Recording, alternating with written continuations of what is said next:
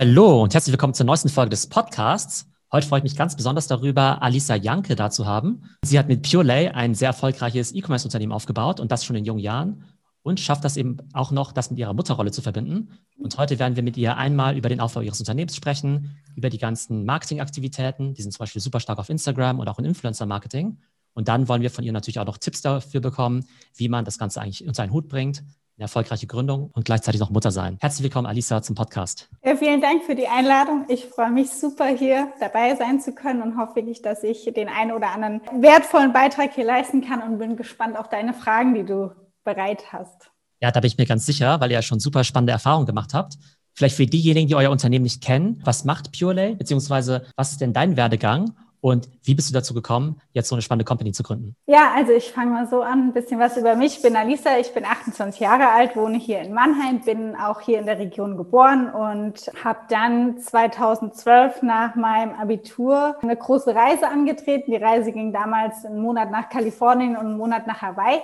Und in Hawaii habe ich mich einfach komplett verliebt. Und als ich dann wieder hier war, dachte ich, hey, was mache ich jetzt? Und habe dann ein äh, Betriebswirtschaftsstudium äh, angefangen an der Hochschule hier in der Nähe und hatte da auch die Möglichkeit, ein Auslandssemester in Hawaii zu machen. Das habe ich dann auch direkt 2013 angegangen, war dann für einige Monate dort und wollte eigentlich gar nicht mehr zurück und konnte mir auch ein Leben hier in Deutschland eigentlich nicht mehr vorstellen. Man musste natürlich trotzdem hier meinen Verpflichtungen auch nachkommen, meine Familie auch wieder sehen natürlich und bin dann trotzdem mein Semesterfan. Ich hatte jedes Jahr immer wieder rüber, habe die Zeit dort unheimlich sehr genossen und es war einfach die prägendste Zeit in meinem ganzen Leben. Also ich habe dort so viel wertvolle Erfahrungen machen dürfen, ob sie jetzt positiv oder auch mal negativ waren. Sie haben mich wirklich zu dem Menschen gemacht, der ich heute bin. Und ja, 2016 habe ich dann Freddy und Etienne kennengelernt. Das sind die zwei anderen Gründer von PureLay. Die hatten auch bereits schon enorm viel äh, Erfahrung in dem E-Commerce-Bereich, weil sie schon eine Brand über Instagram aufgebaut hatten. Sie hatten damals Handy-Accessoires verkauft. Ich fand es super spannend, was die Jungs da machen. Habe ich zu Beginn mitgeholfen, Bestellungen zu verpacken und war da echt nah dran.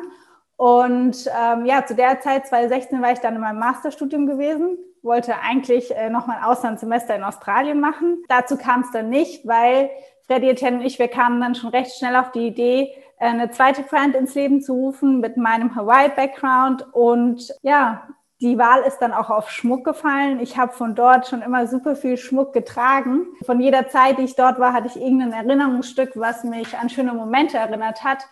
Und wir haben natürlich auch ein Produkt gesucht, was easy zu verschicken ist, was wir gut lagern können, weil wir haben auch zu dem Zeitpunkt die Logistik schon selbst gemacht. Und ähm, so ist die Wahl dann auch auf Schmuck gekommen. Und ja, das war so der Beginn von Play. Ja, super spannend. Vielleicht, wenn du mal was kurz zu Hawaii erzählst. Leider war ich selbst noch nicht dort, aber habe natürlich Freunde, die auch ganz begeistert sind, ähnlich wie du. Was ist denn das, was es so speziell macht? Denn ich sag mal, gutes Wetter und schöne Strände gibt es wahrscheinlich überall auf der Welt. Aber was ist das Besondere an Hawaii? Also das Besondere für mich oder auf jeden Fall das Besondere, was mich an Hawaii so inspiriert hat, war auf jeden Fall auch die Entfernung hier äh, nach Hause. Man tritt in eine ganz andere Welt ein. Und das fand ich zumal erst sehr inspirierend, äh, den Schritt zu wagen, so weit weg von zu Hause zu gehen und auch den Mut zu haben, sowas alleine durchzuziehen. Und als ich dann schlussendlich auch eine längere Zeit dort war, was mich an Hawaii am meisten fasziniert, ist einfach die wunderschöne Natur. Also ich habe es hier nie genossen, irgendwie hier um die Ecke in den Pfälzerwald zu gehen und wandern zu gehen, aber in Hawaii in den Bergen rumzukraxeln und da einen Gipfel nach dem anderen zu erklimmen, ist einfach wunderschön und gibt einem eine unheimliche Ruhe. Und ja, da herrscht einfach eine ganz, ganz besondere Magie. Das kann man gar nicht so beschreiben. Es fällt mir sehr, sehr schwer. Jetzt ähm, habt ihr ja schon eine ganze Menge Mitarbeiter, über die du auch gleich sprechen wirst. Aber gerade wenn man so ein Unternehmen gründet, ähm, habt du, hast du auch überlegt, einfach auf Hawaii zu gründen und dort zu bleiben? Das wäre ja zumindest contentmäßig ja schon mal gar nicht schlecht gewesen. Ja, ja, auf jeden Fall. Also tatsächlich in meinem Auslandssemester damals schon. Ich habe dort eine sehr, sehr gute Freundin kennengelernt und wir haben damals schon ein bisschen rumgesponnen, hey, wäre es nicht cool, einen Online-Shop zu haben, der genauso coole Sachen verkauft, wie es dort an jeder, in jeder Strandboutique gibt. Also die Fantasien waren auf jeden Fall schon da und da war auch schon das Thema Instagram im Rollen und wir haben teilweise auch schon Logos entworfen gehabt, aber so wie es eben ist, wir waren damals 21 und äh, hatten noch andere Verpflichtungen mit Studium und so weiter. Und ja, da hatten wir uns noch nicht so ganz getraut, den Step wirklich zu machen. Aber mittlerweile bin ich froh, dass wir hier die, die Company hier in Deutschland dann auch aufgebaut haben und ich auch nahe zu meiner Familie bin. Genau, das ist ja das Allerwichtigste. Vielleicht jetzt zum Unternehmen selbst. Genau, was für eine Art von Schmuck verkauft ihr denn? Was ist da so die Zielgruppe, vielleicht auch die Preislage? Wo steht ihr denn heute so, was vielleicht auch Mitarbeiter oder Umsätze angeht? Unser größter Produktbereich ist äh, Schmuck, wie du schon gesagt hast. Wir testen auch mal andere Accessoires aus oder Textilien beispielsweise wie äh, Strandtücher, Beachbags und so weiter und so fort, was es eben alles in so einem coolen Beach Store in Hawaii gibt. Ähm, aber Schmuck ist akut unser Fokus und unser Schmuck ist aus Edelstahl. Das Besondere ist das Goldplating, was wir auch nutzen, das färbt nicht ab. Das heißt, man kann es beim Duschen tragen, im Wasser. Das ist ein unglaublicher USP, gerade für Modeschmuck. Im Preissegment bewegen wir uns so von 25 Euro bis 50 Euro, was man für eine Kette, ein Ohrring oder einen Ring zahlt. Und Mitarbeiter sind wir mittlerweile 170 Stück. Da ist echt einiges passiert die letzten vier Jahre. Und äh, umsatzmäßig sind wir so in einem sehr guten zweistelligen, ich sage das nicht, ich muss einmal aufpassen, ich sage das immer falsch, sind wir in einem guten zweistelligen Millionenumsatz. Also oberhalb 10 Millionen. Ja, ja. Wow, absoluter Wahnsinn. In nur vier Jahren über 10 Millionen. Genau, E-Commerce ist ja an sich ein sehr kapitalintensives Geschäft. Das heißt, ihr habt da doch sicherlich Investoren drin, die euch da unterstützen? Nee, es ist wirklich so, wir sind von Beginn an aus dem Cashflow gewachsen. Das heißt, äh, wir haben super einen starken Fokus drauf gelegt, dass die Kampagnen, die wir zu Beginn fahren, auch immer einen profitablen Output haben. Und ja, mit der Strategie sind wir bislang echt richtig gut gefahren und konnten so alles aus dem Cashflow aufbauen. Also wir haben damals mit 500 Euro gestartet, was wir in Produkte investiert haben und haben damals viel auch über den Einzelhandel gepusht, wo wir Touchpoints erreicht haben und auch ein gewisses Volumen an Cash reingekommen ist. Aber ja, es war uns echt schon immer super wichtig, dass wir das eigen finanzieren können und da auch eine gewisse Unabhängigkeit leben. Absoluter Wahnsinn, wie ihr das so geschafft habt, weil in der Regel, wenn man eben auch schon so viele Mitarbeiter hat und so ein dynamisches Wachstum hat, dann geht es ja in der Regel ja nur über Investoren. Und es gibt natürlich immer diese kleinen und feinen gebootstrappten Businesses. Die brauchen dann aber vielleicht auch, weiß nicht, zehn Jahre oder werden überhaupt niemals so groß, wie ihr es jetzt schon seid. Also echt sehr viel Respekt vor der Leistung. Aber ich kann mir vorstellen, dass da doch bestimmt schon einige VCs angeklopft haben, beziehungsweise wenn die jetzt ab, anklopfen, was würdet ihr denen sagen? Das ist eine sehr gute Frage. Also wir lieben alle die Unabhängigkeit, die wir haben und die würden wir auch, glaube ich, so schnell nicht aufgeben. Und klar kommen da jetzt mal äh, das eine oder andere Angebot ein. Bislang ja noch nicht so, weil ich glaube, wir sch schwimmen teilweise noch so ein bisschen unterm Radar, weil man vielleicht teilweise als D2C-Brand noch nicht ganz so ernst genommen wird. Also ich glaube, da ist ein unheimlicher Wandel gerade da. Ja, aber ich bin gespannt, was da die Zukunft auf jeden Fall bereithält und wer da anklopfen wird. Okay, aber du würdest jetzt nicht kategorisch ausschließen. Das heißt, wenn dann ein vernünftiger Partner kommen würde, dann würde man sich zumindest mal mit denen an den Tisch setzen. Ja, wenn es gewisse Synergien langfristig ergeben würde, könnten wir uns sowas vorstellen, aber nie unter dem Aspekt, dass wir unsere Unabhängigkeit, die wir haben, wo wir jeden Tag eigenständig Sachen entscheiden können, die uns wieder nach vorne bringen, dann könnten wir uns sowas, denke ich, schon vorstellen. Aber ihr seid ja auch in einer hervorragenden Situation, dass ihr ja überhaupt nicht müsst, sondern da ja selbst euer Schicksal sehr gut bestimmen könnt. Das ist ja echt eine Luxussituation. Ich habe ja selbst vor längerer Zeit auch mal im E-Commerce gegründet und ich fand so dieser Sprung von so äh, ne, irgendwie zwei Leute in einem Office bis auf irgendwie 20 Mitarbeiter, das war, okay, das ging irgendwie noch ganz gut. Dann irgendwie ab 50 Mitarbeitern, dann wurde es irgendwie schon ein bisschen anstrengend und auch leicht überfordernd. Jetzt er ja in so kurzer Zeit eben schon auf 170 gewachsen. Du hast ja gesagt, du hast eigentlich vorher studiert, das heißt, du hast jetzt ja keine Management-Erfahrung irgendwo gesammelt. Mhm. Hast du das dann irgendwie selber beigebracht? Machst du das alles intuitiv oder hast du irgendwelche Coaches, die euch auch dabei geholfen haben? Ja, also natürlich haben wir uns da auch Hilfe geholt und das war natürlich auch die größte Challenge zu Beginn. Wie ist man eine gute Führungskraft? Wie findet man die Menschen, die zur Brand passen und zum Unternehmen passen und das Unternehmen auch wieder voranbringen? Das sind die größten Challenges, die wir gehabt haben, weil man einfach merkt, wenn man die richtigen Leute auf dem richtigen Platz im Pure Labus hat, dann performt das Ganze. Und äh, das war natürlich eine super große Challenge. Wir haben dann angefangen, Core Values aufzustellen bei uns. Also was sind unsere Prinzipien, was sind unsere Einstellungen, wer passt zu uns, wie muss man sich verhalten, dass man zu Brand passt. Und das hat so einen enormen Schub gegeben, dass wir einfach mittlerweile, glaube ich, super gut in der Lage sind, herauszufinden, wer zu uns passt und wer auch nicht. Und wir haben echt ein richtig tolles HR-Team aufgebaut. Die Sophie ist auch jetzt schon seit zweieinhalb Jahren bei uns und hat es jetzt echt die letzten zweieinhalb Jahre schon echt super gut begleitet, dass wir uns da auch immer wieder weiterbilden und Next Steps machen. Und ja, das war aber mit die größte Challenge auf jeden Fall. Und die Sophie selbst, ist die irgendwie ganz erfahrene HRlerin oder hat sie das jetzt auch alles gelernt? Sie hat, glaube ich, mit uns auch super viel gelernt, aber hatte tatsächlich auch schon mehr Berufserfahrung als wir in dem Bereich und konnte natürlich da auch viele wertvolle Beiträge mitbringen. Total spannend. Und vielleicht auch noch das Thema Studium, weil du ja direkt so aus dem Studium dann eben auch in diese Gründung gegangen bist. Hattest du den Eindruck, dass das Studium dir schon was gebracht hat oder hättest du das gleich eigentlich auch mit 18 Jahren machen können? Ich glaube, das Studium hat mir unterbewusst super viel gebracht. Ich habe Betriebswirtschaft studiert. Das heißt, ich wusste, wie muss ein Unternehmen aufgebaut sein, für was sind die verschiedenen Bereiche verantwortlich, was ist der Output der Bereiche, für was braucht man das Ganze überhaupt. Man darf es wirklich nicht unterschätzen, was es gebracht hat. Das Größte hat mir natürlich mein Auslandssemester gemacht, weil ohne die Story, ohne das Feeling, was ich da erlebt hatte, wären wir gar nicht in der Lage gewesen, die Marke Pure überhaupt ins Rollen zu bringen. Also ich glaube, das war wirklich der Key-Indikator, aber dennoch hat mir mein Studium die Zeit auch ermöglicht, dass ich sowas machen kann und hat mir gewisse Grundlagen gegeben, wo ich von Anfang an einfach gewisse Entscheidungen viel mehr hinterfragt habe und sehr output getrieben war. Und ich glaube, ohne dieses Betriebswirtschaftsstudium wäre das nicht möglich gewesen. Und du sagst also, die Produkte, die ihr verkauft, die sind ja eben sehr stark auch inspiriert jetzt von deiner Hawaii-Erfahrung. Aber du meinst, dass es eben auch sozusagen auch ein Core auch jetzt so auch von deiner Motivation ist. Das heißt, du hättest jetzt nicht genauso gut jetzt irgendwie einen, äh, was nicht, Schuhversand oder irgendwie einen Food Delivery Service gründen wollen. Genau. Also mittlerweile glaube ich, ähm, mit der Erfahrung, die man gemacht hat, kann man, glaube ich, viele verschiedene Unternehmen oder Brands aufbauen, weil man einfach weiß, welche Rädchen man auch drehen muss, um ein gewisses Wachstum zu erzielen. Aber damals sind so viele Entscheidungen aus dem Bauch raus getroffen worden, weil wir noch keine Daten hatten, noch keine Erfahrung. Und ich glaube, es ist einfach für mich viel leichter gefallen, wirklich was aufzubauen, was ich selbst irgendwie erlebt habe und was ich selbst in die Welt tragen möchte und was ich selbst auch liebe. Also ich liebe Schmuck zu tragen, cool zu kombinieren und coole Styles und Outfits zu äh, kreieren.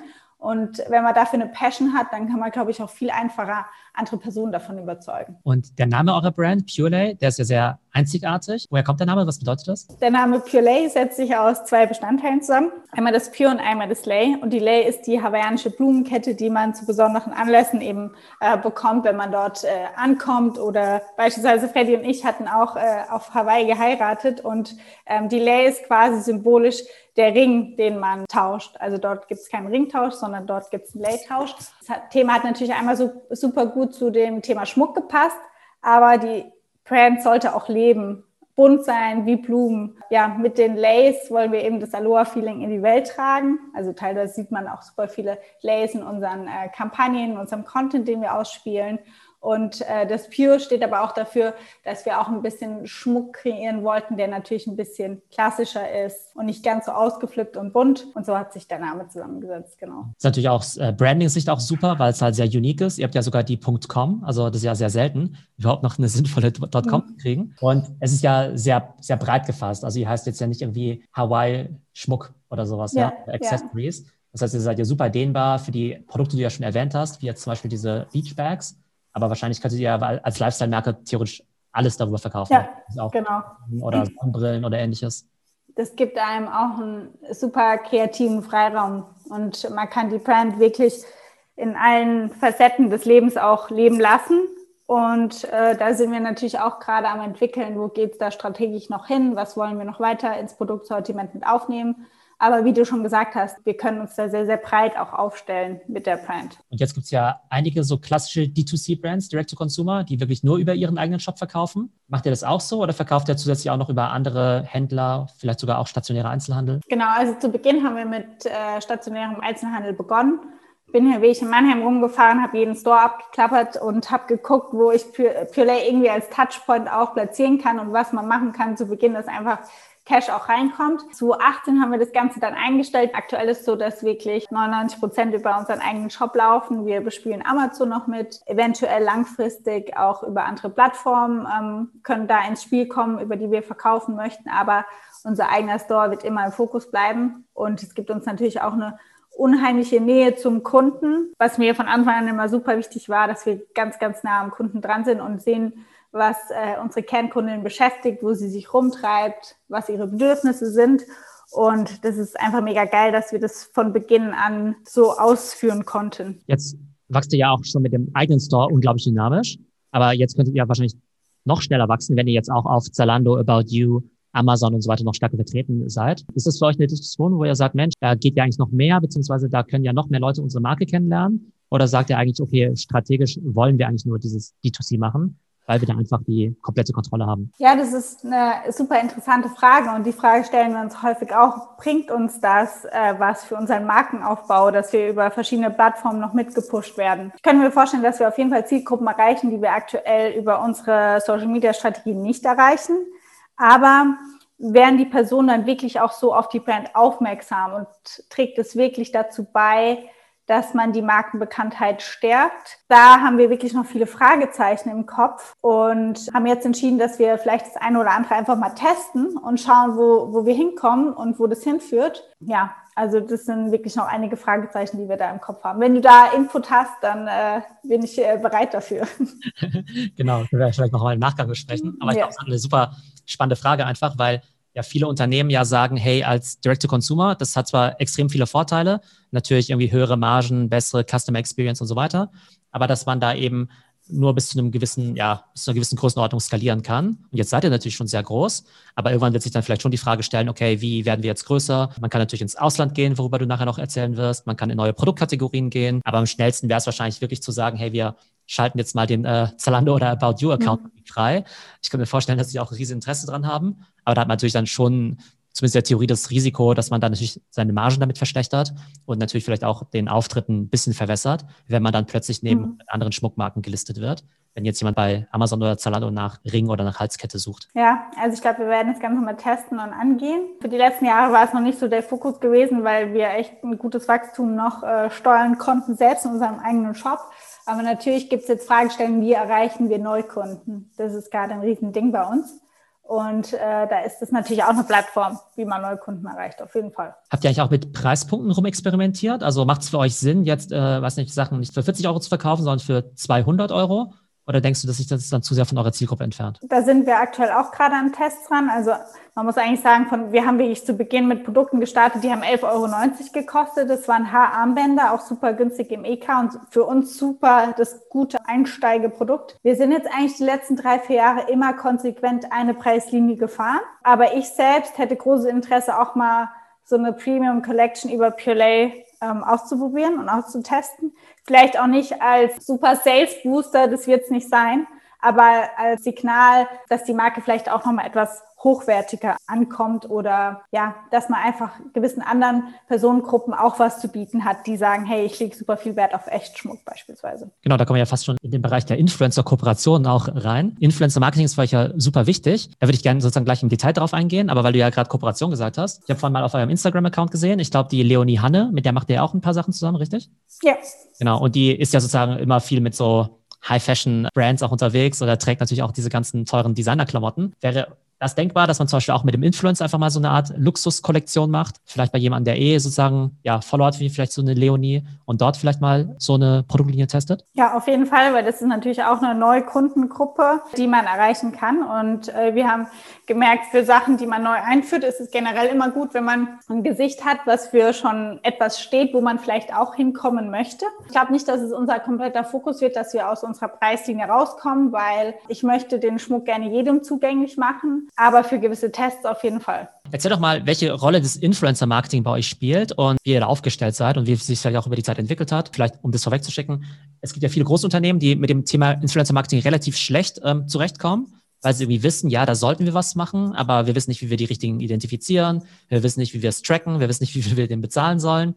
Dann erhoffen sie sich meistens immer den Big Bang durch eine vereinzelte Kooperation mhm. und sagen dann, Mensch, jetzt haben wir doch der Pamela Reif so und so viel Geld gezahlt. Warum ist jetzt nicht unser äh, Umsatz irgendwie explodiert und durch die Decke gegangen? Ähm, und ich glaube, ihr geht es ja viel langfristiger und strategischer an, wenn du da uns was über deinen Ansatz erzählen könntest. Für uns war es natürlich äh, super einfach, da auch einzusteigen. Wir haben 2016 gegründet. Da war hier in Deutschland, da dachte man schon, hey, 2017, man ist schon auf dem Peak von dem ganzen Thema angekommen, was absolut nicht der Fall war. Das heißt, wir haben das von Beginn an schon ganz dynamisch und einfach umgesetzt. Ähm, das heißt, es stand gar nicht zur Debatte, machen wir es, machen wir es nicht, sondern es war einfach klar, wenn wir eine Social Media Brand aufbauen möchten, dann ist Influencer Marketing ähm, the place to be. Und ich habe das auch am Anfang alles selbst gemacht und äh, war mit super vielen Mädels in Kontakt. Damals hat man die Produkte hingeschickt, hat ein Posting dafür bekommen. Das hat sich natürlich in den Jahren jetzt geändert. Aber für uns war es eben nicht so, dass sich schlagartig einmal was geändert hat, dass die Preise in die Höhe gegangen sind, sondern es war Step by Step und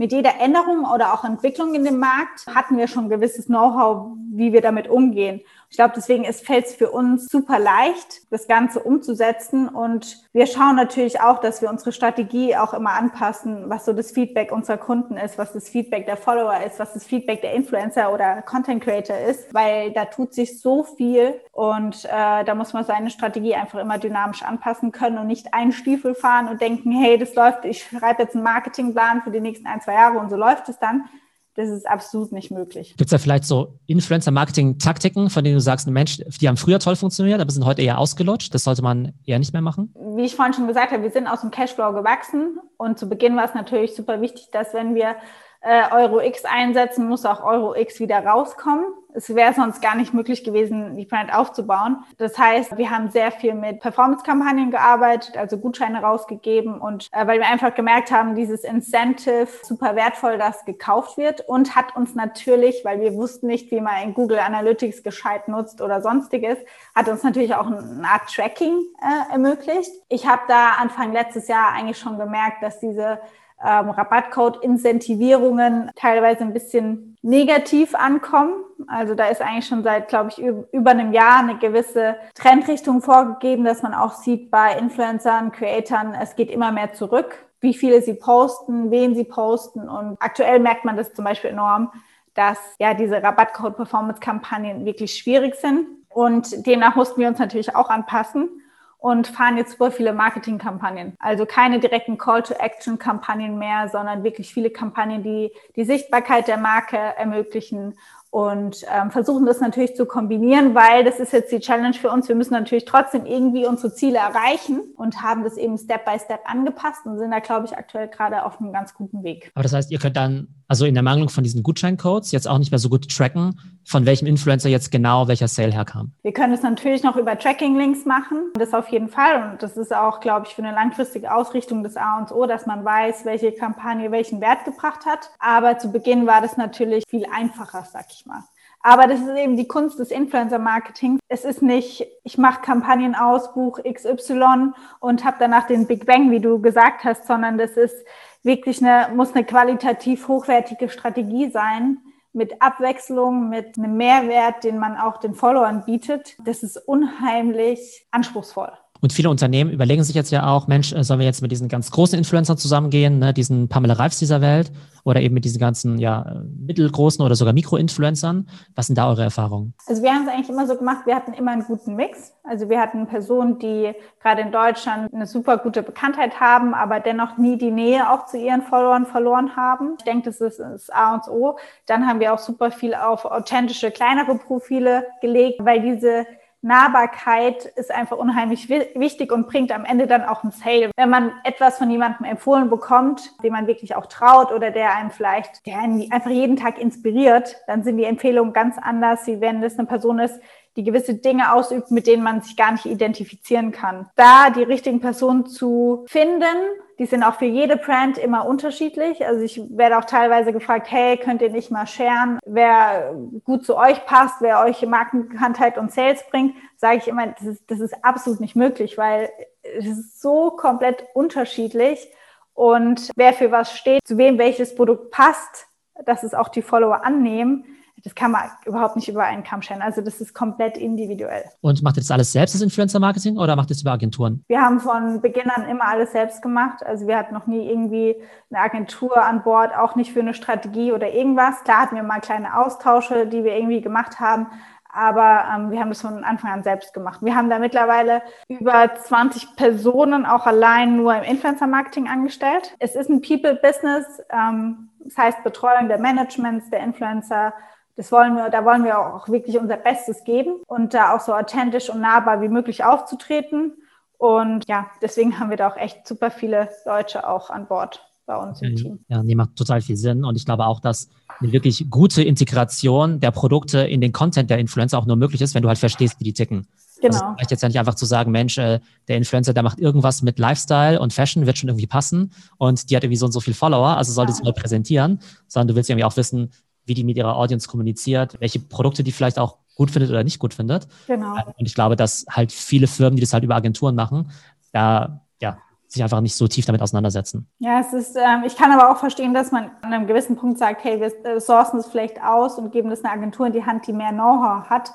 Weil ich glaube, wenn man der ganzen Entwicklung nicht so nah dran war, dann kann man das auch super schwer verstehen, was da wirklich relevant ist und was da aktuell auf dem ja, passiert und was da Trends sind, No-Gos, To-Dos. Ähm, also ich kann verstehen, dass es für richtig viele Brands eine enorme Herausforderung ist. Jetzt, genau, haben wir ja gehört, also Instagram ist für euch super wichtig, Influencer-Marketing auch. Wie wichtig ist denn für euch die eigene Content-Produktion? Sagt ja, das, das machen wir primär über Influencer. Ihr habt ja auch einen großen Instagram-Account, aber wie denkst du über das Thema eigener Content nach? Bilder, Videos, Blogging, mhm. Podcasting? Mhm. Livestreaming ja. vielleicht sogar? Also eigener Content ist äh, bei uns auch von Anfang an immer super wichtig gewesen. Es war auch wirklich so, dass wir von Beginn an probiert haben, so viel Content auch wie möglich aus Hawaii zu bekommen. Wir waren selbst öfter dort und haben die Leute mitgenommen, unsere Follower, unsere Kunden, selbst dort Content geshootet, äh, weil wir einfach gemerkt haben, hey, das ist auch irgendwo unser USP, das ist das, was uns von anderen äh, Schmuckbrands auch unterscheidet.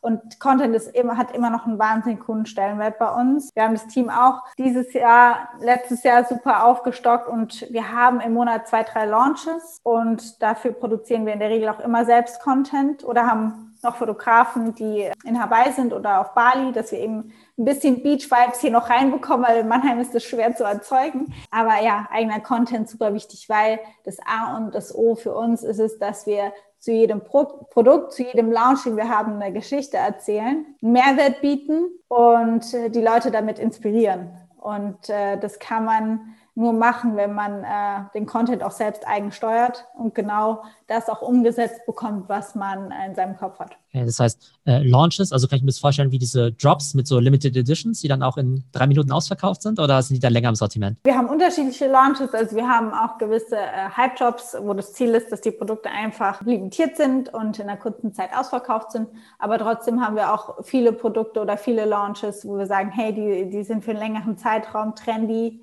und werden getragen. Das ist so ein Mix bei uns. Dann fangen wir dieses Jahr zum ersten Mal an mit einer Kollektion, die wir wirklich über einen längeren Zeitraum auch immer wieder bewerben möchten und mit neuen Launches dann auch kombinieren. Ähm, also da hat sich auch die letzten ein, zwei Jahre einiges getan an unserer Launch-Strategie. Aber ich glaube, auch da macht es ja total viel Sinn, dass ihr eben dieses Direct-to-Consumer-Geschäft macht, weil so ein Launch, den könntest du ja über einen Zalando ja gar nicht sinnvoll steuern. Beziehungsweise da würdest du ja total untergehen, wenn die jetzt in ihrer E-Mail an ihre 10 Millionen Kunden euch da irgendwie noch unterbringen, dann geht es ja total unter, beziehungsweise man müsste wahrscheinlich auch relativ viel Geld, viel Geld für so eine Platzierung bezahlen. Also ich glaube, da ähm, ja, zeigt sich einfach der Vorteil, dass ihr da ja, das Ganze sehr stark selbst steuern könnt. Genau, und wir können auch die Launches selbst planen. Wir können uns Marketing-Content-Bahn überlegen, den wir selbst stricken müssen, uns mit niemandem absprechen. Also es hat unheimlich viele Vorteile. Genau, jetzt ähm, genau, haben wir über Instagram und äh, Influencer gesprochen. Wie denkst du über Bewegtbild danach? Also Stichwort, ähm, weiß nicht, YouTube und TikTok.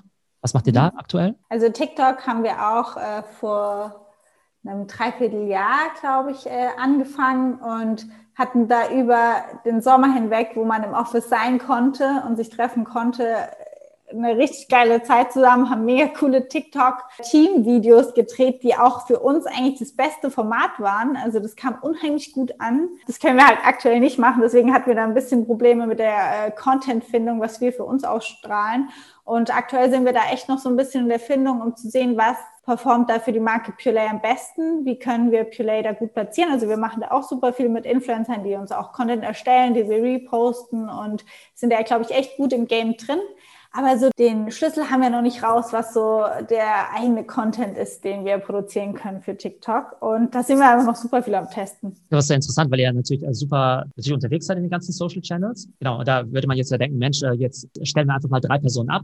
Die sollen jetzt 24-7 eben nur TikTok machen und nach einer Woche haben die rausgefunden, wie man den Algorithmus äh, sozusagen äh, besiegen kann, beziehungsweise auch den besten Content macht. Ist es so, wie ihr auch über solche Kanäle nachdenkt, dass ihr sagt, Mensch, jetzt einfach mal Ressourcen abstellen und äh, einfach ganz viel reinbuttern oder wie? Ja, auf jeden Fall. Also da, da, da, war schon klar, auch aus Marketing raus, hey, wir müssen äh, den Kanal pushen. Wir wollen da direkt von Anfang an auch mit dabei sein. Wir haben jetzt mittlerweile auch 88.000 Follower auf TikTok. Also da hat sich schon einiges getan. Man hat nur gemerkt, hey, wenn man ein Video hatte, also wir haben schon super viel an Content getestet, dachten immer, hey, jetzt haben wir es raus. Dann haben wir was ähnliches gepostet und das lief dann auf einmal nicht mehr so. Also die, die, die Plattform ist einfach noch mal viel schnelllebiger und es, äh, ich glaube, es ist schwer, eine Linie zu finden, die gerade für eine Brand, die dann immer performt, sondern man muss einfach immer innovativ sein und schauen, was ist jetzt gerade gefragt. Bei uns waren es dann eben, wie gesagt, diese Team-Videos, was echt geil war, weil man konnte auch irgendwie noch so ein bisschen Behind-the-Scenes-Eindrücke scheren. Wir haben das auch Newsletter eingebunden. Äh, teilweise wurden wir von Mitarbeitern, die sich für einen Job bei uns interessiert hatten, darauf angesprochen, hat super viele Möglichkeiten gegeben. Und das hat echt geil performt, aber wir können uns halt alle gerade nicht mal im Büro dafür treffen und das wäre auch fatal, glaube ich, jetzt sowas äh, zu machen, was wir nie machen würden. Ja, aber vielleicht können wir da bald wieder ansetzen. Also bei TikTok habe ich eigentlich mal den Eindruck, dass man sich da gar nicht so viel von diesen ähm, Zahlen leiten lassen darf. Das ist natürlich immer sehr verführerisch, wenn dann die Videos viral gehen, irgendwie, keine Ahnung, eine Million Views oder sowas. Und dann ist man wieder enttäuscht, wenn das nächste dann irgendwie nur 50.000 bekommt. Und ich glaube, da ist halt wirklich diese Konstanz total wichtig, dass man halt wirklich sagt, ich mache wirklich jeden Tag halt meine ein bis zwei TikToks, sofern es halt das Drehen überhaupt möglich ist und lass mich gar nicht so sehr von diesen Zahlen irritieren. Ja, ja. Stellt sich das immer ein Stück weit von alleine auch ein. Das Thema Live-Shopping, das finde ich ja ganz spannend, weil ich ja immer so in Richtung nach Asien schaue und dort ist es ja super erfolgreich, dass da eben bekannte Influencer dann eben auch letztlich live eben Produkte vorstellen. Und bei uns in Deutschland hat es ja eher so ein angestaubtes Image, irgendwie so QVC oder Home Shopping und so. Wobei man darüber ja auch zumindest an die ältere Generation ja wunderbar Schmuck verkaufen kann. Kannst du dir jetzt Live-Shopping eurer Produkte über Instagram, TikTok und so weiter gut vorstellen? Habt ihr da schon was ausprobiert? Ja, also ich finde es selbst auch mega spannend und es ist tatsächlich auch schon was in Planung für, glaube ich, in einem Monat soll das erste Live-Shopping-Event stattfinden und soll auch schon recht groß aufgezogen werden äh, in verschiedenen Stores, also auch für ähm, verschiedene Länder, nicht nur in Deutschland. Und da bin ich echt mega gespannt, wie da der Output sein wird. Ich glaube, das braucht noch so ein bisschen. Ich glaube, man darf gerade nicht so hohe Erwartungen haben, weil ich glaube, unsere Kunden werden sich das dann mal anschauen, werden mal gucken, wie das funktioniert und sowas und sich inspirieren lassen. Und wir wollen das dann aber auf jeden Fall konsequent einfach einführen und die Leute jetzt erstmal langsam hinführen, unsere Kunden auch und dann einfach sehen, was passiert ich finde es auch selbst richtig cool und freue mich mega auf den Launch, den wir da haben werden. Wirst du dann auch als äh, Influencer vor der Kamera stehen und auch die Produkte präsentieren? Ja, es war tatsächlich schon äh, in der Überlegung. Es ist auch was, was ich 2017, 2018 immer live über unseren Instagram-Account gemacht habe. Aber wir sind jetzt trotzdem mal auf der Suche nach jeder, jemandem Professionellen, der das vielleicht noch ein bisschen besser machen kann und die Leute noch ein bisschen mehr einheizen kann, weil da weiß ich nicht, ob ich so performen kann wie eine HSE 24 Moderatorin. Das traue ich mir noch nicht zu. Aber ich werde es sicherlich auch mal machen, weil ich habe generell, bringt es super viel Freude, wenn ich mit unseren Kunden äh, interagieren kann. Und es gibt mir natürlich die Plattform, das zu machen, aber ich glaube, ich will es mir jetzt selbst erstmal nochmal anschauen von einem Profi, den einen oder anderen Tipp vielleicht noch holen und dann sieht man mich da bestimmt auch mal. Aber ich glaube, das wird einfach super funktionieren, einfach weil du als Gründerin natürlich wie keine andere hinter den Produkten stehst, natürlich die, das Storytelling auch am besten beherrschst und genau dann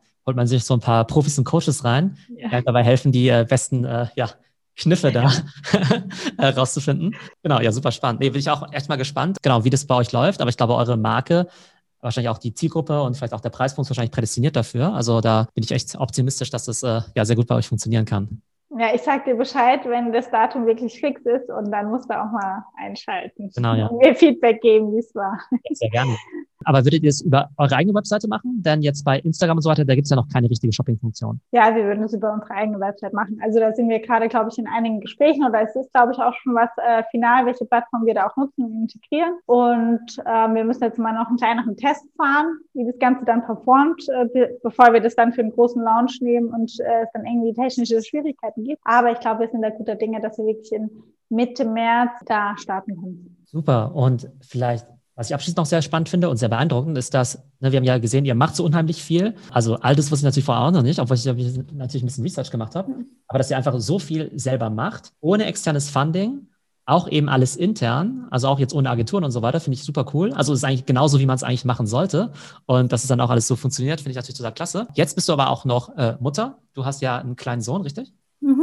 Ja. Wie alt ist jetzt? Zehn Monate. Zehn Monate, ja, genau. Ja. Wie, wie packst du das alles? Also, wie war so die Phase sozusagen während der Schwangerschaft und jetzt eben auch mit, mit dem Kleinen? Hast du dann erstmal einen Schritt zurückgetreten oder konntest du beides wunderbar miteinander kombinieren? Ja, ist für mich ein recht emotionales Thema, wo ich aber auch aktuell echt den Fokus drauf lege, um das auch so ein bisschen in die Welt zu tragen, weil auch bei Play, wir haben 70 äh, Prozent Frauen an Bord. Also wir sind echt von unheimlicher Girl Power geprägt und wir als Arbeitgeber wollen das auch sichtbar machen, dass Kind und Karriere vereinbar ist.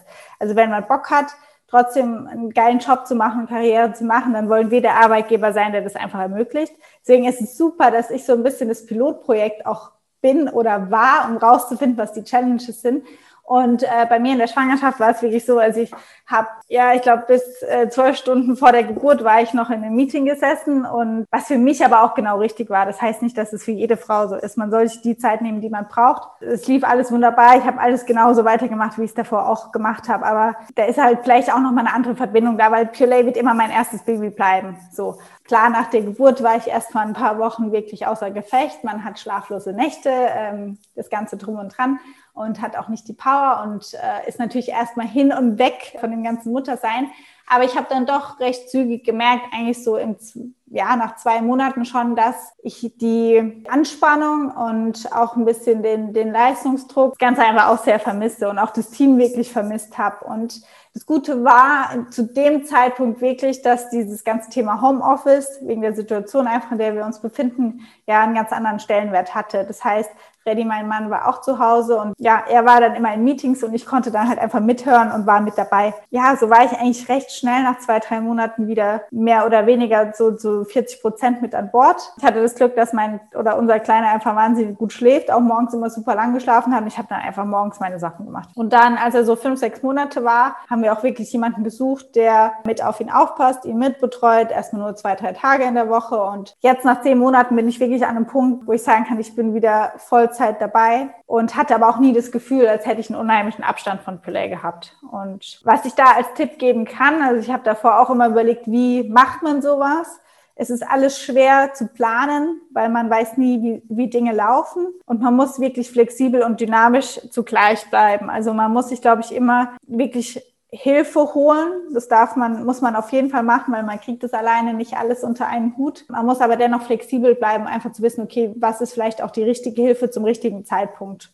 Und man kann vorher nicht alles perfekt planen, sondern man muss wirklich sehr ja, dynamisch agieren, was man zu dem Zeitpunkt an Hilfe auch braucht. Und äh, was könntest du vielleicht auch Unternehmen mitgeben, dass sie das Ganze ein bisschen äh, ja, familienfreundlicher gestalten können? Ja, also was, wir haben viel mit Mitarbeitern auch bei uns über das Thema gesprochen, auch viele Mitarbeiter, die davor schon in anderen Unternehmen äh, gearbeitet haben, auch in Konzernen, und die haben gesagt, ey, ich bin euch alleine so dankbar, dass wir darüber sprechen, weil in anderen Unternehmen ist es wie so ein, ja, ein Thema, was man irgendwie nicht ansprechen sollte, weiß ich nicht aber so ein Thema, was immer wohl so einen faden Beigeschmack hat. Also ich weiß selbst nicht, weil ich habe vorher noch nie in einem anderen Unternehmen gearbeitet, aber das ist das, was ich von unseren Mitarbeitern höre. Und ich glaube, allein Awareness für das Thema zu schaffen, das sichtbar zu machen, darüber zu sprechen, mit Mitarbeitern in Austausch zu gehen, gemeinsam äh, Pläne zu erörtern, wie man unterstützen kann. Ich glaube, alleine diese Haltung gibt enorm viel. Es gibt ja wirklich immer in vielen Unternehmen ja auch immer die Sorge der Mütter, dass sie sich überlegen, Mensch, äh, ab wann darf ich es überhaupt erzählen und werde ich dann sofort aufs Abstellgleis eben gesetzt. Und ich glaube, ähm, wenn man einfach schon weiß, dass es dann sehr offenen Spirit gibt, dass sich die Firma auch freut, wenn es eben Nachwuchs gibt, dann geht man wahrscheinlich auch ganz anders damit um. Ja, Genau, und das ist einfach, das, das ist die Zukunft.